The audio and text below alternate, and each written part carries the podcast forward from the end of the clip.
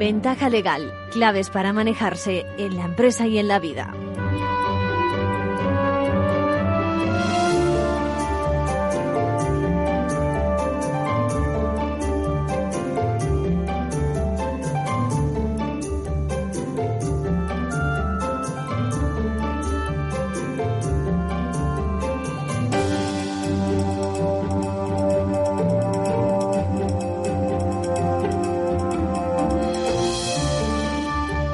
Bienvenidos, bienvenidos a una nueva edición de Ventaja Legal.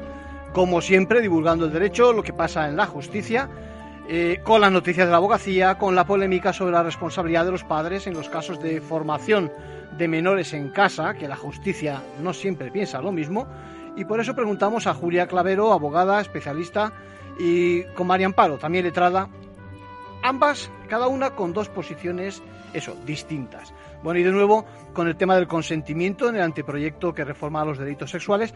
Para ello, bueno, contaremos con Elena de Oro, juez. Y ahora vamos ya con las noticias de la abogacía.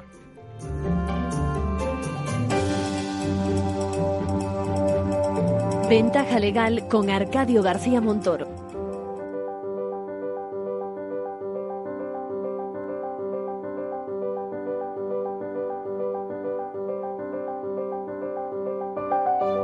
Ahora en Ventaja Legal, la actualidad semanal de la abogacía.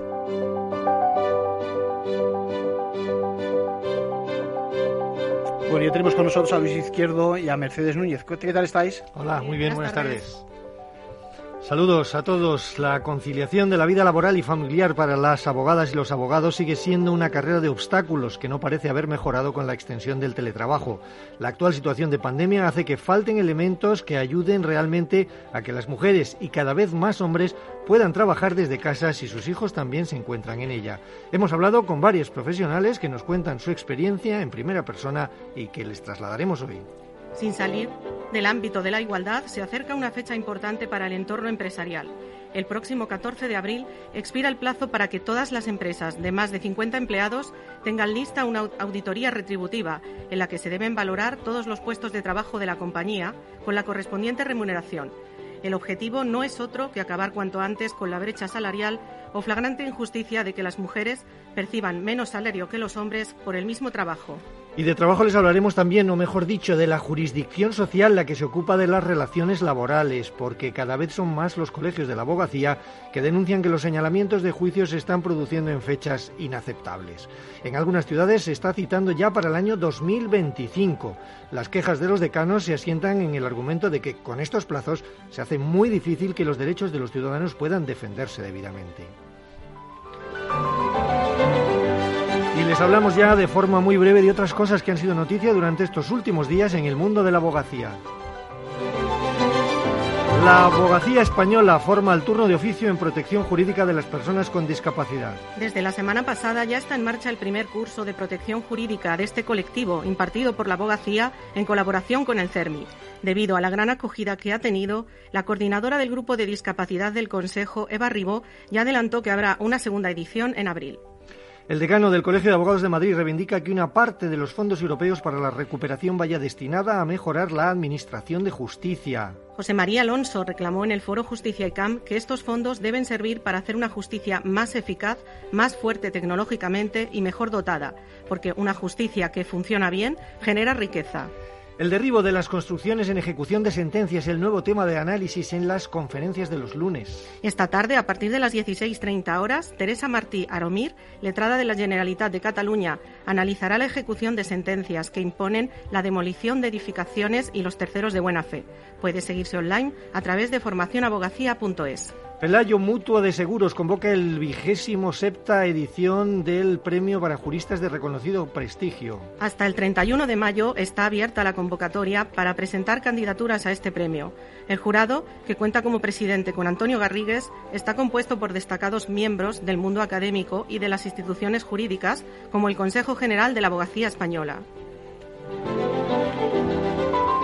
La pandemia del coronavirus ha traído a las vidas de las abogadas una nueva ley de teletrabajo que venía para ayudar en la conciliación laboral y familiar.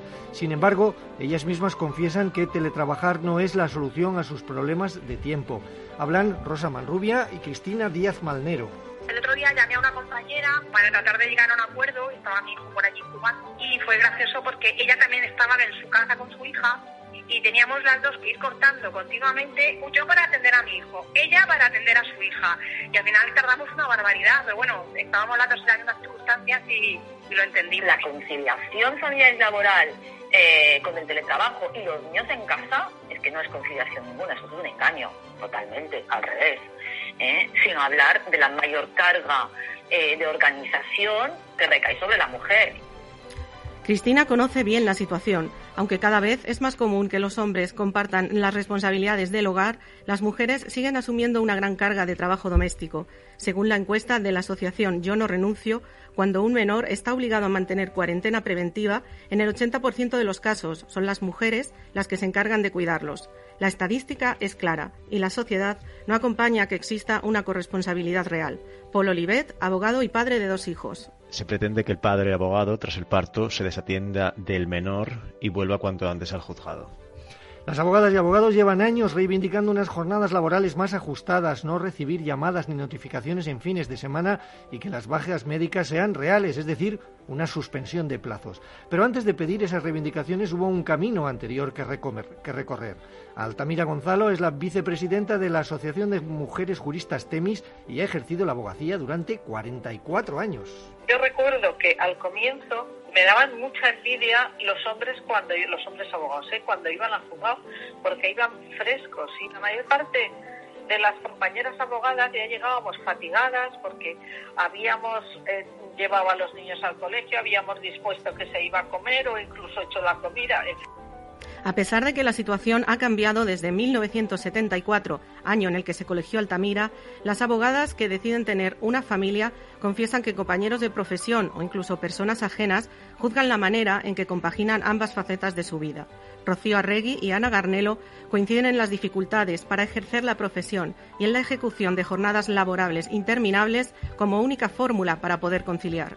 Yo creo que sí que hay gente que cree que pierdes capacidad eh, pues eh, para desarrollar tu actividad profesional plenamente, cuando yo creo que lo que haces es escoger un poco mejor y dedicarte de otra manera. Pero en cualquier caso yo creo que la maternidad es algo que enriquece mucho. Llevo años protestando contra la falta de conciliación familiar, máxime cuando eres mujer y madre y cuando optas por la lactancia materna y decides disfrutar del permiso de maternidad. Todas, de manera unánime, consideran que la solución a esta discriminación que sufren es el propio empoderamiento, sentirse igual a cualquier compañero y que desde el Ministerio y los despachos se creen medidas para ayudar a la conciliación de trabajo y familia. El pasado 22 de febrero se celebró el Día Internacional de la Igualdad Salarial. Por tal motivo, los abogados recuerdan las obligaciones que en materia de igualdad tienen las empresas en España. Y tienen razones para ello, porque el día 14 de abril expira el plazo para que todas las empresas de más de 50 empleados tengan lista una auditoría retributiva un documento en el que deben hacer una valoración de todos los puestos de trabajo de su compañía con la correspondiente remuneración. Esta obligación nace en el momento en el que estén obligadas a formalizar el plan de igualdad, que finaliza el 7 de marzo, y deberán incluir la auditoría retributiva. El objetivo es poder comprobar fácilmente que puestos de igual valor ocupados indistintamente por hombres o mujeres tienen la misma remuneración, según recoge el Real Decreto 902-2020 de 13 de octubre. Las abogadas consultadas advierten de que la Inspección de Trabajo ya está pidiendo a las empresas tener acceso a sus registros salariales. Las auditorías servirán para poner de manifiesto desigualdades en salario por razón de género. Así lo pone de manifiesto Laura Guillén, que es la directora del área laboral de CECA y Magán Abogados. La obligación de realizar una auditoría exige justificar posibles diferencias de más de un 25% en los salarios de hombres y mujeres. La abogada manifiesta que la auditoría requiere un procedimiento más complejo, de ahí que la mayoría de las compañías prefieran recurrir a un profesional externo para llevarlo a cabo. Por tanto, las empresas ya están pidiendo presupuesto para hacerlo y los despachos han visto aumentadas considerablemente sus consultas. Por su parte, Rosa Rodríguez Gutiérrez, abogada y socia de Roca Yungen, aclara que el artículo 7 de ese Real Decreto establece que tendrán la obligación de llevar a cabo la auditoría retributiva aquellas empresas que elaboren un plan de igualdad, ya sea de manera voluntaria o porque legalmente estén obligadas a ello. La obligación de llevar un registro retributivo ya se fue impuesta en el año 2019 y existía para todas las empresas con independencia del tamaño de su plantilla. Pero el decreto de 2020 lo que indica de manera concreta es que a partir del 14 de abril lo que cambia y se perfila es la forma y el contenido de lo que han de contener esos registros, información de los valores, medios y los conceptos salariales y extrasalariales desagregados por sexo, grupo y categorías profesionales o puestos de trabajo iguales o de igual valor. Ambas letradas coinciden en que el COVID ha ralentizado las medidas de igualdad en las empresas y ni el 40% de ellas han registrado los planes ni los tienen implantados en su seno. Las abogadas advierten de que en caso de incumplimiento por las empresas de estas y otras obligaciones habrá sanciones. La Inspección de Trabajo vigilará permanentemente la omisión de los plazos, que puede suponer infracciones graves y un importante aumento de litigios. Será fundamental el papel de los abogados, tanto en el seguimiento de la ejecución como de los resultados y del impacto del plan de igualdad en las empresas. Más cosas. El parón judicial producido por la pandemia durante el primer estado de alarma ha desembocado en un atasco judicial que ya se preveía, especialmente en los juzgados de lo social que se encuentran cada vez más desbordados también por causas laborales provocadas por la situación sanitaria. Teniendo en cuenta que ya se partía de una situación de atasco endémico en muchas jurisdicciones, las dificultades añadidas están llevando a que muchos juicios empiecen a señalarse con fechas que hacen valer la frase de que la justicia tardía no es justicia y cada vez son más los colegios de abogacía que denuncian que la falta de medios, especialmente en estos momentos, no hace más que agravar la ya precaria situación de la justicia en España. El último en hacerlo ha sido el Colegio de Abogados de Granada, donde los señalamientos ya se están fijando para el año 2023. El colegio ha calificado esta situación de intolerable porque empeora la ya crítica operatividad de la jurisdicción, perjudica el trabajo de los letrados y limita el derecho de los ciudadanos a acceder a una tutela judicial efectiva. Se trata principalmente de juicios sobre reclamaciones salariales, declarativos de derechos y relativos a prestaciones de seguridad social, que con la excusa de la pandemia se están dilatando excesivamente. El decano del Colegio de Abogados, Leandro Cabrera, denuncia esta situación. El Colegio de Abogados de Granada quiere denunciar de manera expresa el colapso en el que se encuentran inmersos los juzgados de lo social, sobre todo en la época actual en la que vivimos de pandemia, que se están generalizando una gran cantidad de juicios, concretamente sobre reclamaciones salariales, sobre declaración de derechos y relativo a prestaciones de seguridad social, y que con la excusa de la pandemia se están dilatando las celebraciones de estos juicios dos y tres años. El caso de Granada no es único. En esta misma línea, la vicedecana del Colegio de Abogados de Málaga, Flor Carrasco, intervino en el Pleno del Ayuntamiento de la ciudad para defender la necesidad de incrementar la planta judicial, dado que la sobrecarga de trabajo que arrastran desde hace años los juzgados de la capital se ha visto agravada por la pandemia y advirtió que se están presentando fechas de celebración de juicios a todas luces inaceptables en ámbitos tan delicados como el laboral, en cuestiones como despidos o reclamaciones de cantidad, donde se están fijando señalamientos a más de un año vista. Los juzgados de lo mercantil están también en una situación similar, algo que ya había denunciado también previamente el decano de ese colegio, Salvador González. Sin salir de Andalucía, hace unos meses fue muy comentada la denuncia del letrado sevillano, Luis Ocaña, al que le llegó una citación para un juicio laboral con fecha de 2025. En una entrevista publicada en la web del Consejo de la Abogacía, aseguraba que una justicia que no conocerá de un asunto laboral hasta más allá de cuatro años es un disparate. En Sevilla ya se ha convertido en algo normal recibir citaciones hasta para 2024. Córdoba ofrece un panorama similar y el Colegio de Abogados calificó recientemente como inadmisible que se estén produciendo situaciones de demora en señalamientos de juicios por despido a más de cuatro años vista o demandas presentadas en 2020 que aún están pendientes de señalamiento e incluso de que el juzgado las admita a trámite, lo que resulta especialmente perjudicial para trabajadores y empresarios. En A Coruña, antes de la llegada del COVID-19 y la paralización de la actividad judicial, algunos juicios de lo social ya se estaban señalando para principios de 2024, tal y como denunció el Colegio de Abogados en febrero del año pasado. Ahora, algunos señalamientos ya están llegando para finales de ese 2024 y todo hace prever que en breve superarán ese plazo. En Elche y en Murcia también se están empezando a agendar asuntos para el 23 y el 24. El problema se está generalizando en otras muchas ciudades donde el clamor de los profesionales es unánime y la, la solución reclamada también. Más medios y refuerzo para una justicia que ya arrastraba enormes carencias y que ahora, tras el parón de marzo a junio del año pasado y el aumento de casos en varias jurisdicciones, puede llegar demasiado tarde para muchas personas. Y terminamos con la abogada de la semana. ¿Quién es Mercedes y por qué? Se trata de muchas abogadas en esta ocasión, porque el primer premio Igualdad Abogacía ya tiene ganadoras. En el ámbito nacional, el galardón ha recaído conjuntamente en la agrupación de mujeres abogadas de Valladolid y en la del Colegio de la Abogacía de Alicante, y en el internacional en la abogada iraní encarcelada Nasrin Sotude. Este premio es concedido por el Consejo General con el propósito de reconocer públicamente la labor de quienes desde el ejercicio de la abogacía trabajan para erradicar la discriminación por razón de sexo o género y avanzar hacia la igualdad plena, real y efectiva entre mujeres y hombres. Con este objetivo, desde la agrupación de mujeres abogadas del Colegio de Alicante llevan muchos años organizando cursos de formación y sensibilización. Nos lo cuenta su presidenta, Elena Reig. Es necesario que todos los operadores jurídicos, todos, ¿eh? empezando por los abogados, fiscales, jueces, todo el ámbito de la, de la justicia estén formados adecuadamente en igualdad, en violencia de género y, por supuesto, siempre bajo el enfoque de la perspectiva de género. Sabes que si no, no vamos a seguir adelante porque tendremos sentencias que, que, que, que nos asustan, que nos preocupan los galardones se entregarán este próximo viernes 5 de marzo en el Auditorio Rafael del Pino en una ceremonia organizada por la Abogacía, coincidiendo con las celebraciones del Día Internacional de la Mujer. Enhorabuena a todas las ganadoras. Y con eso terminamos. Arcadio, un saludo a todos. Venga, hasta luego. Saludo.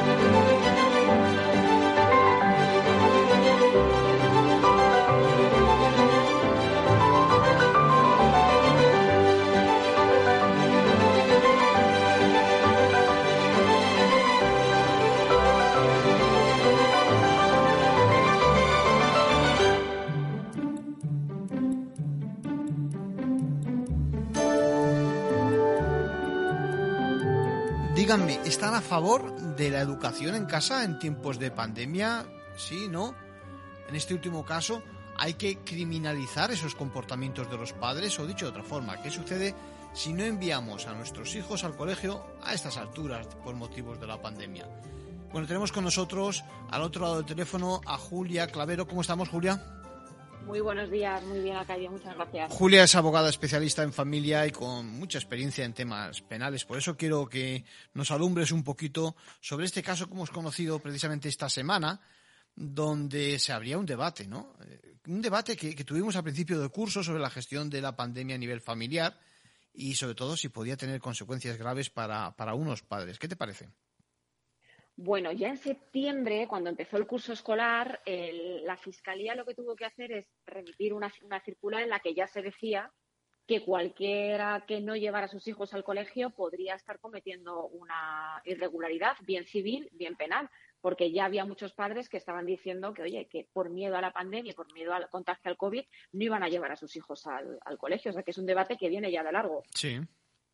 Eh, Lo que pasa es que eh, algunos pensamos que quizás es llevar las cosas demasiado lejos, ¿no? Eh, ¿Qué te parece? Estamos justo ahora en un punto en el que ha pasado ya unos cuantos meses, se- parece que se ha regularizado de alguna forma la asistencia de los niños a, clase y, aún así hay padres que se están negando y parece que eh, esta juez, eh, yo creo que es en Galicia, en Cangas de Narcea, nos dice que, no, que- que- que hay que investigar los hechos por si pudiera existir esa responsabilidad penal por parte de los progenitores. Claro, en este caso, eh, lo que, por lo que la información que nos ofrece el Consejo General del Poder Judicial en la noticia de, la página web, lo que parece ser es que no solamente se ha producido que dos menores no han acudido a clase desde el mes de septiembre, salvo creo que uno de ellos hacer un examen en, Sí. en Navidades, Eso es. sino que en este caso eh, ha habido varias comparecencias en las que se le ha- les ha requerido expresamente para llevar a los menores. Y además, eh, mm, existen una serie de condiciones que podrían dar lugar a que efectivamente se podría considerar que esos padres no han cometido ninguna, ninguna cuestión ilegal. Por ejemplo, oye, tengo que dejar a mis hijos con los abuelos y por lo tanto son personas de riesgo Claro. y el miedo a ese contagio puede causar que los menores no tengan que ir al colegio. Pero los padres que tienen que hacer poner un profesor en casa, comprar los libros, dar ellos, es decir, acreditar de algún modo que realmente ellos están llevando a cabo todo lo que está en su mano para que esos hijos tengan su, que tengan est- estén llevando a cabo una- unos estudios, aunque sea en casa, dentro Claro. de sus posibilidades. Claro. Lo que pasa es que aquí, eh, ¿sabes, Julia? Se, suman dos cosas. Por una parte, ese recelo de los padres y por otra parte, que la educación en casa, es decir, la educación en el sentido de la formación de nuestros hijos menores en casa, no está regulada en España. Entonces, si los colegios eh, no colaboran en el sentido de que reconocen lo que están, la labor que están haciendo los padres, pues eh, podría entenderse que no están siendo escolarizados y por lo tanto hay una deficiencia. Ese interés mejor del menor se pierde, ¿no? ¿Qué te parece? Claro, eh, efectivamente. Es que en estos casos excepcionales, de hecho, ya hay sentencias. Hay una de Girona del 2019, que era previa a la pandemia, en la que unos padres, debido a la enfermedad que padece su hijo, tenían, estaban llevando a cabo los estudios de su, del menor en casa y se absolvió a los padres porque efectivamente había una causa. Pero en este caso yo veo un problema importante, que eh, según la información que tenemos, ellos, eh, los, estos padres no están alegando que los niños estén en peligro. Lo que alegan es que las limitaciones al contexto de la pandemia impiden el desarrollo motriz y neurológico y que la distancia social genera sentimientos de desconfianza ante los demás, dificulta empatía. Es decir, no están diciendo que haya un riesgo de contagio, por lo menos en la información que tenemos, ojo, sino que hablan de otras causas que es lo que ha podido dar lugar a que finalmente esta magistrada considere que no son causas justificadas y que no solamente podríamos estar en un procedimiento civil, que también existe, ¿eh? Es decir, que hay una se puede declarar el desamparo de los menores y quitar a estos señores la patria potestad o incluso la tutela de los niños. Claro. Pero como ha habido varias resoluciones y varias comparecencias de requerimientos, se considera que dan un paso más y que podría ser constitutivos de delito, que es lo que habrá que ver en el juicio, a ver qué es lo que alegan o qué es lo que se prueba, porque es verdad que son delitos muy duros para los hmm. padres, ¿no? Ser condenados por ellos. Sí, a mí quiero, quiero hacer hincapié en ese, tú lo has citado perfectamente, vamos a repetirlo. Los argumentos que utilizan los padres dice, por ejemplo, la pandemia impide el desarrollo motriz y neurológico necesario para el despliegue de capacidades cognitivas vitales para el aprendizaje. A mí me parece que estamos hablando de un argumento más de tipo filosófico, generalista, eh, hablando de una filosofía concreta. Luego, fíjate, dice, la distancia social impuesta genera sentimientos de desconfianza ante los demás, desvitaliza las relaciones, dificulta la empatía, el desarrollo de actividades sociales, con lo importante que es para los niños, tales como la generosidad, el altruismo, la cooperación, la ayuda al prójimo, entre otras. ¿No te parece que el argumento, como tú bien apuntas, tiene más eh, un tono, no sé, si filosófico, más que relacionado con la situación grave que pudiera perfectamente darse de contagio, difusión de la enfermedad, de temor a que se contraiga, ¿no?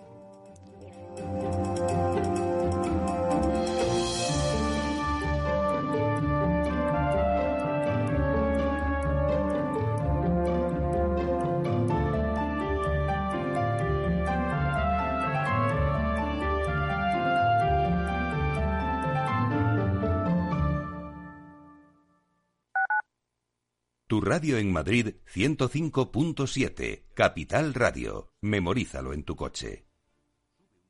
Disfruta de la mejor cocina gallega en Montes de Galicia. Todo un clásico moderno en el barrio de Salamanca. Disfruta de la variada dieta atlántica, de las mejores carnes y pescados tratados con respeto y transparencia y regados con una de las mejores bodegas de la zona. En grupo, en familia o en pareja, Montes de Galicia te ofrece el espacio perfecto en cada ocasión. ¿Sabes cuál es el mejor dial para escuchar Capital Radio? Tu móvil. Ya tienes disponibles las versiones de iOS y Android de Capital Radio. Y si quieres escucharlas en tu coche, lo tienes muy fácil. Empareja el Bluetooth de tu coche con tu móvil o tableta, entra en la app de Capital Radio y ya lo tienes. Escucha Capital Radio en digital. Y si te preguntan qué escuchas, no lo dudes. Capital Radio.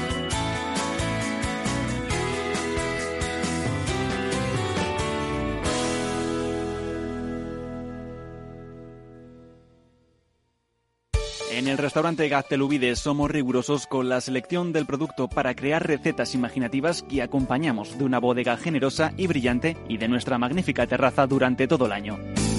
Restaurante Gaztelubide, carretera de La Coruña, kilómetro 12200, La Florida. Teléfono 91 372 8544. Una recomendación del programa gastronómico Mesa y Descanso.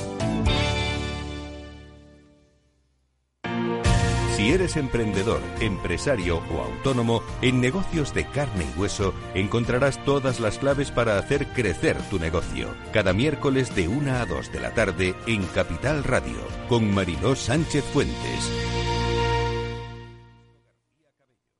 Para personas inquietas, Capital Radio.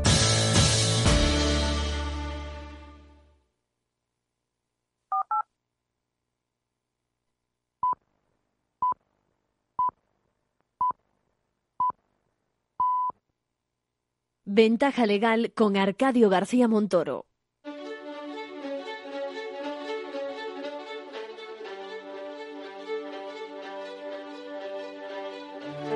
La entrevista, escuchar, es compartir conocimiento.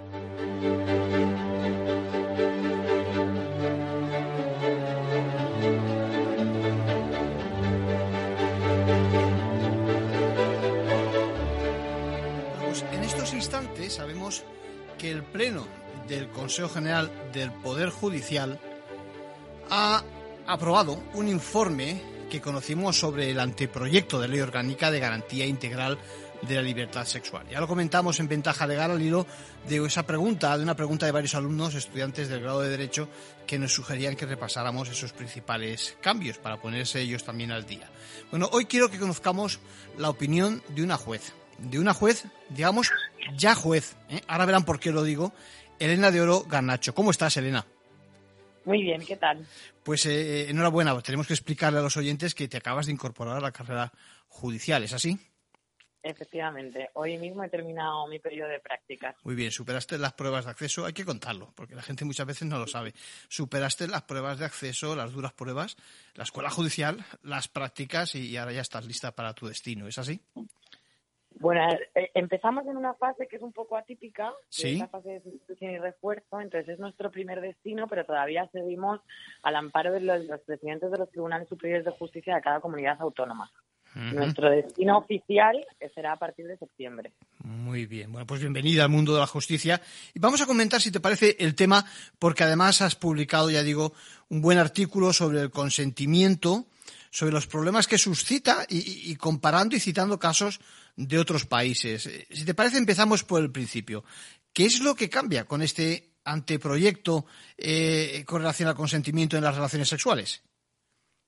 Bueno, pues lo que cambia en primer lugar es que se introduce una, lo que ellos pretendían que fuera una definición expresa del consentimiento, que verdaderamente no lo es tal, porque lo que se hace referencia es a los medios o a la forma de exteriorizar ese consentimiento.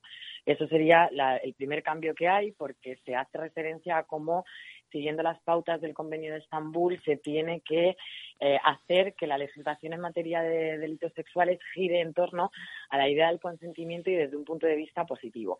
Mi opinión es que la legislación española ya giraba en torno a la idea del consentimiento, porque todos los delitos contra la libertad sexual contemplaban de una forma u otra la falta de consentimiento. Sí. Y entonces la introducción de esta forma de exteriorizar, en la línea de lo que han señalado el Consejo Fiscal y el Consejo General del Poder Judicial, puede traer más problemas que ventajas. Para empezar, porque en sí misma es contradictoria. Sí, Primero parece que admite medios implícitos y después te dice que sea expreso. sí. Y todos sabemos cuál es la diferenciación en derecho entre lo expreso y lo tácito. También se habla de actos inequívocos y también, como dijo ya el Consejo General del Poder Judicial, hay veces en los que el consentimiento existe de forma plena, aunque se haya manifestado a través de actos equívocos.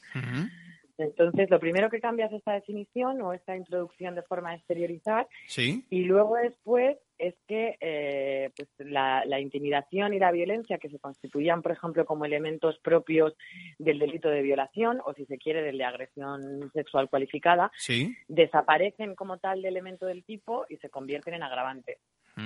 Entonces, a efectos penológicos no hay tanto cambio porque verdaderamente al final los delitos siguen teniendo una condena similar a la que tenían, pero sí hay muchas modificaciones a efectos tipológicos que, eh, ta- tal y como están viendo muchos juristas, pues en realidad pueden traer más problemas que ventajas. Mm. Ya sabemos cómo es la aplicación. Mm. Hay que explicar a los oyentes que esto, esto del consentimiento es un asunto al que se le da muchas vueltas en la carrera y, que sin derecho civil, ¿no? Imagínense lo que ha dado de sí con los contratos, con los préstamos hipotecarios, que si se conocía lo que se firmaba, si había engaño, si se prestaba libremente y no digamos ya cuando hablamos de timos, de estafas, es un tema recurrente, ¿no? La libertad en la prestación, diríamos, ¿eh? y la prestación inequívoca, que no lleve a esa confusión. Me ha gustado mucho tu artículo porque en un momento dado hablas precisamente de, eh, de cómo debe de ser también informada. Cuéntanos, cuenta a los oyentes de Ventaja Legal y de Capital Radio, por favor, todo lo relacionado con esa casuística que, que has, que has eh, repasado, donde el engaño a veces es consentido, ¿no? Eh, cuéntanos. Mira, yo me planteo escribir este artículo a través de un texto de estos que están en Internet, que sabes que ahora mismo es, es una forma que tiene una es una plataforma con una gran potencia divulgadora. Sí. Y entonces hay un texto precisamente acerca de la cuestión del consentimiento en las relaciones sexuales. Sí. Eh, la ponente es maravillosa en cuanto a la forma de exponer, pero comete el error que muchas veces se da en este tipo de problemática de los delitos sexuales y es que te meten un mismo saco muchas cosas que no, desde luego, deben tener un mismo tratamiento igual en derecho. Eso es, eso es habitual, ¿eh? Eso es habitual. Cuando tratamos temas jurídicos vemos que nos mezclan cosas y, no sabemos por dónde empezar a explicar, ¿no? Sí. Pues, pues justo eh, esta habitualidad, eh, a mí lo que me preocupó es que eh, este tipo de plataformas, a través de los movimientos como el movimiento MeToo, efectivamente han aportado mucho al, al debate y al ámbito jurídico, pero también es verdad que se corre el riesgo de caer en el populismo. Porque al final, a través de este tipo de plataformas o de este tipo de opinadores, influimos un poco en la opinión pública y un mucho en el legislador, que también está buscando votos y que quiere el refrendo de la opinión pública. Entonces, este TikTok eh, te habla de que es necesario que en las legislaciones se dé una definición expresa de consentimiento a nivel sexual mm. y define el consentimiento como un consentimiento libre, consciente e informado. Mm. En esta línea ya se han dado eh, movimientos legislativos en otros países, como en Estados Unidos, también hay una línea en este sentido, no legislativa, pero sí de la Fiscalía en Inglaterra, y ya se han ido dando casos como los que yo he expuesto de Francia o Israel, ¿Sí? para determinar que cuando no hay una verdadera información o cuando se ha producido un engaño en la información que motiva el consentimiento, se produce un efecto análogo al de los contratos y es que se produce un vicio del consentimiento y por lo tanto al no existir el consentimiento existe un delito contra la libertad sexual. Mm. Y entonces es lo que tenemos que valorar, creo, todos como sociedad, si verdaderamente queremos llegar a ese punto. Mm.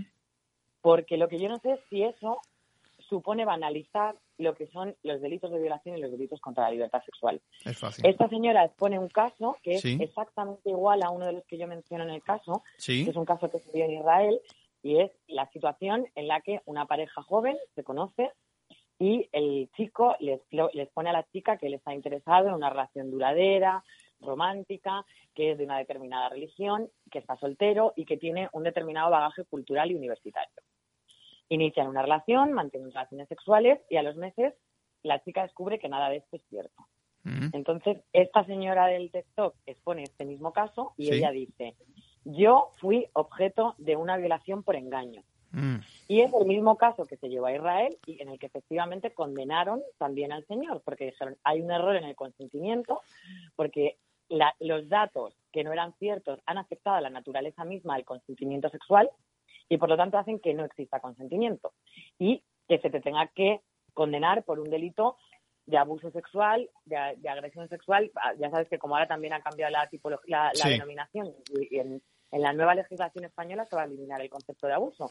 Entonces, en cualquier caso, un delito contra la libertad sexual.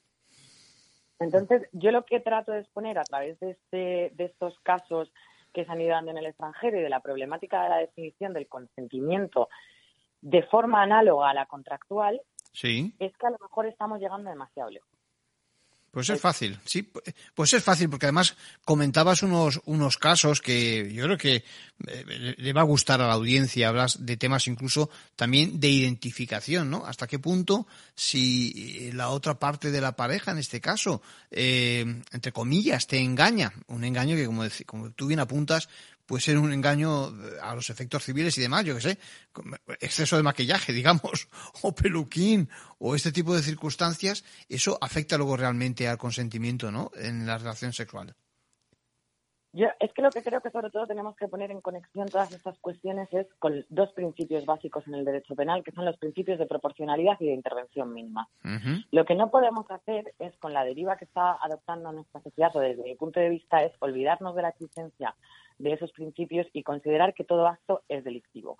Evidentemente, si existe un engaño activo por parte de una persona para conseguir que hagas cualquier tipo de cosa, Claro.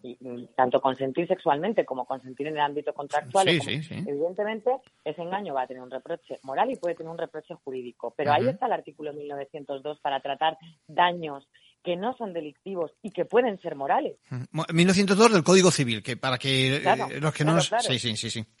podemos tener un tratamiento civil de este tipo de casos, pero a mí me parece que, que puede Extrapolarlo. demasiado lejos sí el definir este consentimiento desde un punto de vista expreso y positivo en la legislación sexual para considerar además que el consentimiento tiene que ser informado. En el ejemplo que ponías tú al empezar de todo lo que ha pasado con el tema del derecho de los consumidores, esta información que se exige en el ámbito del derecho del consumo se ha dado precisamente por el desequilibrio contractual que se da entre las, partes, que hace que una de las partes no tenga ningún tipo de posibilidad de negociación. Claro. Y que se encuentre con un contrato en el que te plantan tropecientas mil cláusulas que ya están predeterminadas y que tu única posibilidad es aceptarlas. Eso es. Esto no se da una situación análoga en una relación sexual. En una relación sexual existe un equilibrio entre las partes y no hay necesidad de proteger a una parte por encima de la otra. y además, y además, Elena, cuando no existe ese equilibrio, y estamos hablando de minorías de edad, etcétera, etcétera, ya la ley eh, reprocha, la ley penal también. Claro, claro, es que nuestra, nuestra legislación penal actual, lo que yo te decía, es sin, sin utilizar la fórmula que se está pretendiendo utilizar actualmente ya estaba sancionando la falta de consentimiento desde todos los puntos de vista. Cuando se definía la agresión sexual como aquel que atentare contra la libertad sexual de otro, cuando se tipifican los delitos, como tú comentas, de cuando se tienen relaciones sexuales con personas menores de 16 años porque se entiende que no se puede consentir, o con personas a las que activamente se les ha privado de la voluntad a través del uso de drogas, o porque no se encuentran en ese momento en situación de conciencia. Entonces, todo eso ya estaba. ¿Qué hemos añadido de nuevo? Pues solamente llegar a, esta exposición de la exteriorización, que al final requiere un consentimiento expreso que normalmente no se da en el ámbito de las relaciones sexuales, porque las relaciones sexuales y el cortejo de pareja están mucho más relacionados con, con actos inicialmente incluso equívocos, implícitos, mm, y que van encadenados y que en el conjunto de una circunstancia sí determina un consentimiento absolutamente indudable. Lo, lo, más tácito que expreso, que decías tú al principio, ¿no? Mucho más. Yo creo que todos los que somos adultos, en la mayoría de las relaciones sexuales que hemos mantenido, hemos prestado más un consentimiento tácito que expreso la mayoría de las veces. Claro, claro. Bueno, al final, al final eh, estás de acuerdo con que me parece desacertada la reforma, ¿no? Es decir, eh, estamos tocando algo que e, e, induciendo y de alguna forma creando la sensación de que el consentimiento antes no estaba tratado cuando no es así, es decir, es, es fundamental en, en, este tipo de tipos penales y, eh, y, la esterilización, al final todo es un tema de prueba, ¿no? Yo creo que hay que llevarlo al, al, al ámbito probatorio con lo difícil que es eso, ¿eh? eh en, en, los juzgados de lo penal, pero bueno, es, es lo que hay y a respetar también el principio de presunción de inocencia por el camino que por mucho que se quiera vender a la sociedad que a través de una reforma de este estilo se va a reducir el número de delitos sexuales o que se va a solucionar toda la problemática judicial y en los delitos sexuales, eso nunca va a ser cierto. Hmm. Eso es una utopía, desgraciadamente, porque en materia de delitos sexuales, como dices tú, la problemática fundamental es la prueba. Normalmente se va a dar una circunstancia en la que están dos personas exclusivamente y en el que no hay mayor prueba que la palabra de uno contra la palabra del otro. Que evidentemente hay jurisprudencia que hace referencia a la validez que tiene la declaración de la víctima en cuanto a la consistencia para tener una, carga probatoria. Eso es innegable, eso ya existe.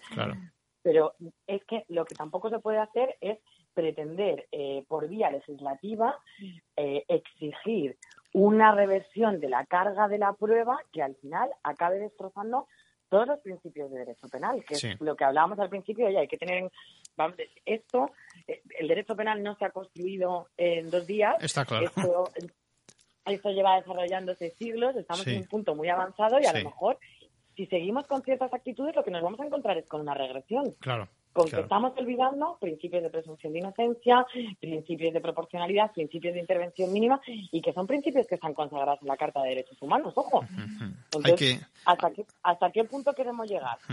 hay que dejar, yo creo que llega un punto en que las leyes llegan hasta donde llegan y hay que dejar en manos de- de- del juez que la aplica y que interpreta los hechos, con lo difícil que es, ya lo sabemos, pero que es la quien tiene que tener la última palabra al hilo de cómo se defienden las partes ¿no? y cómo presentan las pruebas. Eh, Elena de Oro, eh, yo creo que sobre todo, si, si Sí, me dime. dejas Sí, sí. final, porque yo creo, era un poco la conclusión que yo quería, que yo quería exponer. y Venga. es, creo que los riesgos de la forma en la que se está legislando ahora. En la legislación penal, tú lo sabes, tradicionalmente lo que ocurría es que a través de los casos que se iban dando en los tribunales, se, con- se complementaban un poco los tipos penales.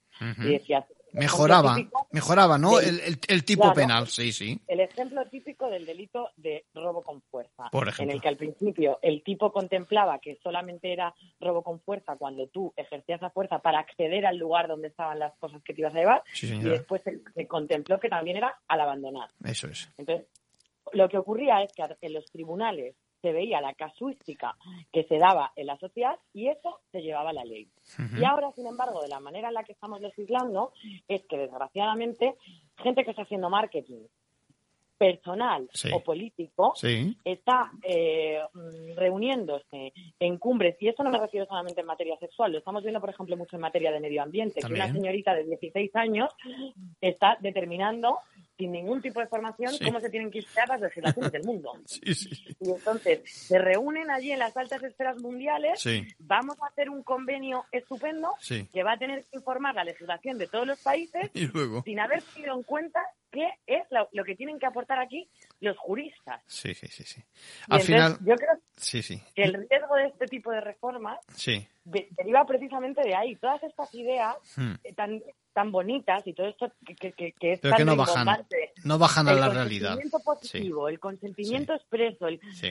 vamos a ver cuál es la problemática que plantea esto. Y yo Sí. lo que he tratado con el artículo precisamente es de esto, de, muy bien, vamos a coger esta idea que suena tan bien, de vamos a poner el consentimiento en el centro y el consentimiento expreso y vamos a ver cuáles son los efectos que genera algo que ha surgido legislativamente al revés. Sí. Con lo fácil, Elena, con lo fácil que es escuchar a, a la judicatura, a los profesionales y además con ese informe que acabamos de decir que se ha aprobado precisamente, que, que- que lo deja clarísimo también. Es decir, bueno, eh, yo creo que los oyentes tienen claro por lo menos una cosa de la conversación que hemos tenido. Y es que Elena está lista para salir a los juzgados, ¿eh? que tiene las cosas muy claras, ¿eh? que es una profesional técnico, técnico, técnica, lo que como a mí me gusta, por lo menos personalmente, y esto es un piropo, Elena, ¿eh? pero, pero, y bueno, y con la que hay que contar. Elena de Oro, eh, muchas gracias por tu colaboración. Yo creo que los oyentes tienen un punto de vista ya objetivo y técnico del asunto. Eh, un placer tenerte en Ventaja Legal y en Capital Radio. Muchísimas gracias por contar conmigo. Un abrazo, hasta luego.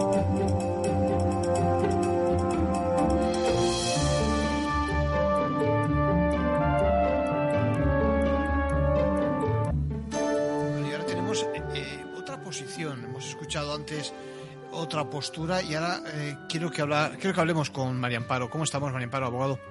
Muy buenas tardes, Arcadio, muy bien. Mira, y me acuerdo de que en su momento ya hablamos también al principio de, del curso escolar, de, de tu postura con, en defensa de los padres generalmente cuando querían que se respetase eso, la formación en casa, ¿no?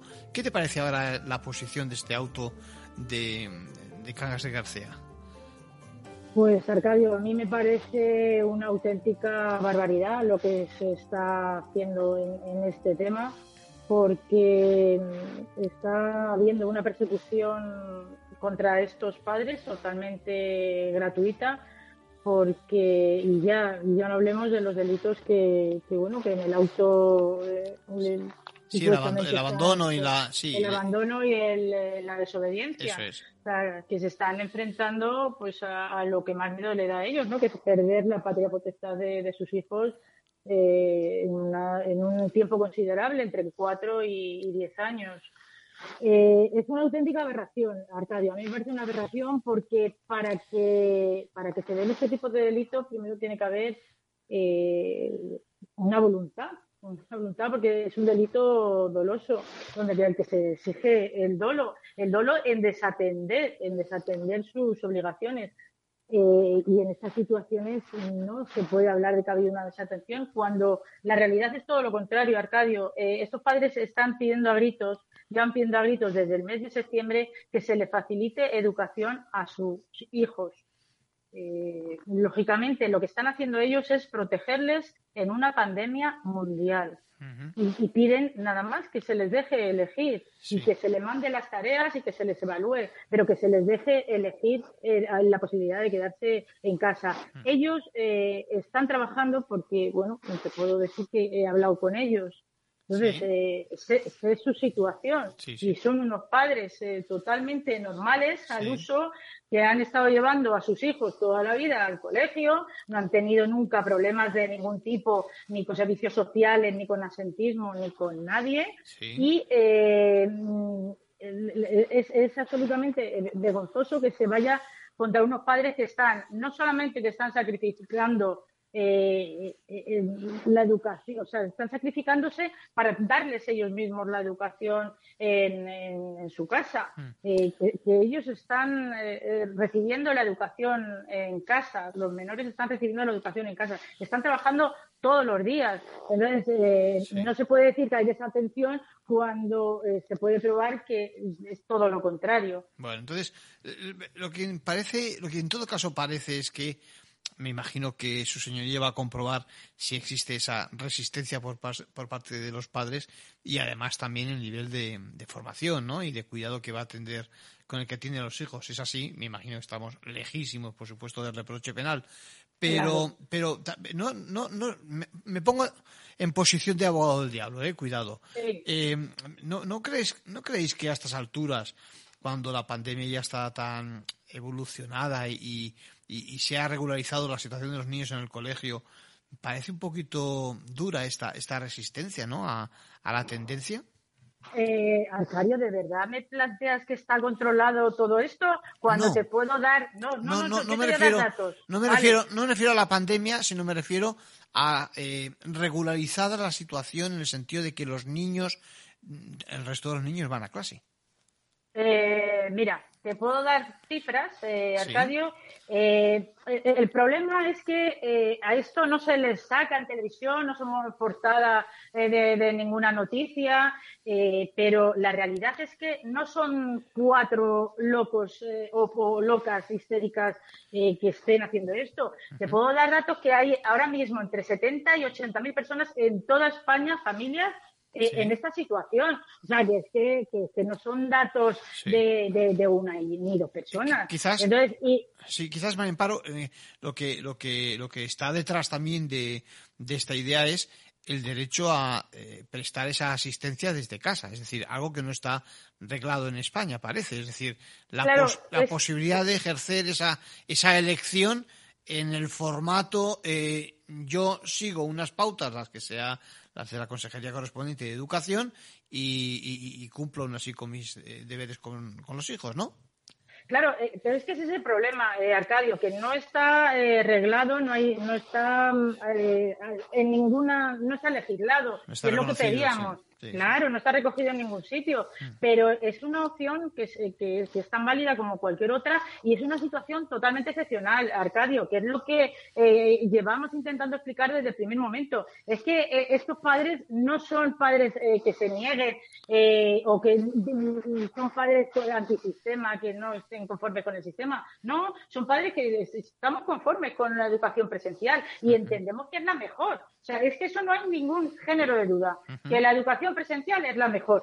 Pero en situaciones normales, Arcadio, en una situación normal, en una situación de, total excepcionalidad como la que estamos viviendo, no se puede, o sea, no se puede. Y, lo que también he estado pidiendo desde el primer momento es respeto. O sea, nosotros respetamos a, las familias que llevan a sus hijos a, los colegios por las razones que sean, por necesidad, porque, porque vean que, el centro donde van es totalmente seguro y cero COVID, nos parece perfecto, pero también que se nos deje elegir a los padres que, no lo vemos así, pero es que no solamente no lo vemos así eh, porque tengamos patologías los padres o el niño, sino simplemente no hace falta tener patologías para decir, quiero proteger a mi hijo mm, de que se pueda contagiar y que nos contagiemos nosotros en casa. Es simplemente eso, eh, Arcadio. Y, tenemos que, y tenemos que ser conscientes que eh, en la actualidad los brotes en los colegios representan, eh, son los primeros, mm. son los primeros en esta semana representan un 23,45% eh, de porcentaje. Sí, volviendo, María Amparo, al, al caso concreto, eh, me imagino que los padres, si se ha hablado con ellos, están relativamente tranquilos. Es decir, eh, ¿cuál es el siguiente paso? Me imagino que Fiscalía y demás están indagando y vamos a ver cómo evoluciona, ¿no? Claro, el siguiente paso efectivamente es que le, han dado traslado al fiscal para que presente o bien eh, eh, archivo, solicite archivo, que lo dudo mucho porque si ha sido la fiscalía la que ha denunciado que, pida el archivo o que, eh, presente su escrito de, acusación. Y, luego se le daría el, traslado a ellos para presentar su escrito de defensa. Bueno, María Amparo, me parece muy interesante vuestra postura con todo el respeto a, la, otra, que es la, mayoritaria, y con el respeto también total a la vuestra. Eh, vamos a seguir el caso, si te parece. ¿eh? Vamos a ver cómo evoluciona y seguimos en contacto para, para ver cuál es eh, la evolución de, la responsabilidad de estos Perfecto, perfecto, Arcadio. Y lo que pedimos es respeto, es respeto porque nosotros respetamos también. Venga, muchas gracias por tu ayuda. Venga, gracias.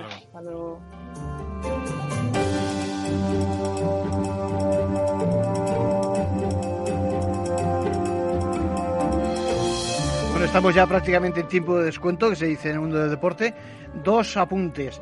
Eh, bueno, eh, saben que se puede prohibir llevar en el puesto de trabajo algunos signos visibles, ostensibles, de gran tamaño, sobre convicciones políticas, religiosas o filosóficas eh, por parte de los trabajadores que estén en contacto con clientes de tipo área comercial, presentaciones, showrooms, ¿no?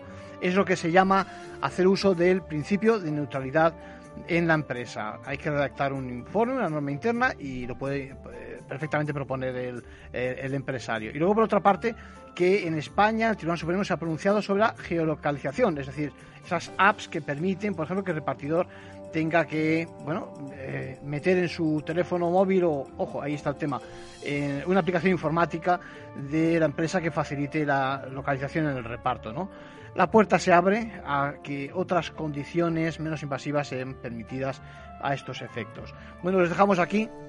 Les espero el próximo lunes, otra vez, el domingo, en Ventaja Legal. Que pasen una buena semana.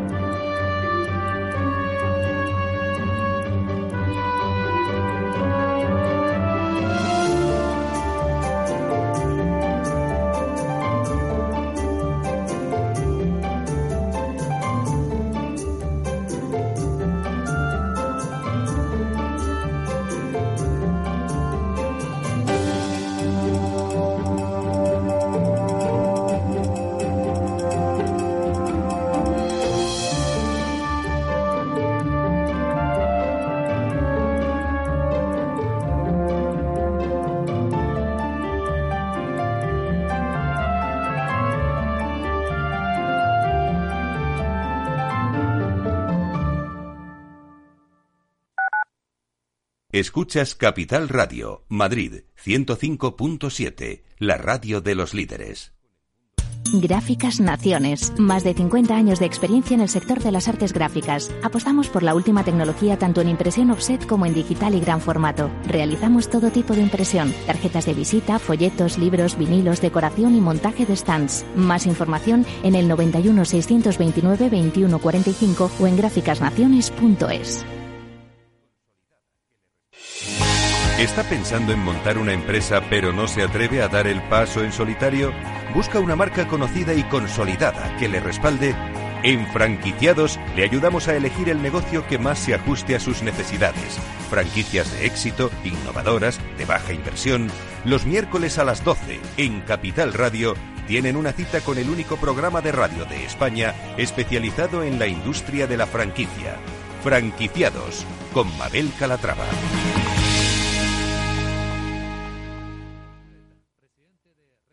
Esto te estás perdiendo si no escuchas a Luis Vicente Muñoz en Capital, La Bolsa y la Vida. Juan Carlos Ureta, presidente de Renta 4 Banco. Un determinado foro de inversión de varios millones de personas está moviendo valores y no lo está haciendo en base a fundamentales, lo está haciendo en base a tweets, en base a, a indicaciones de compra masivas, muy, con mucho alejamiento de los fundamentales no se sabe muy bien al final quién mueve los hilos de todo esto. Yo, ese, ese discurso de algo así como el pueblo contra Wall Street o, los, los, minoristas contra los poderosos, eh, no, no me lo creo y no me lo creo porque no es verdad. No te confundas. Capital, la bolsa y la vida con Luis Vicente Muñoz, el original.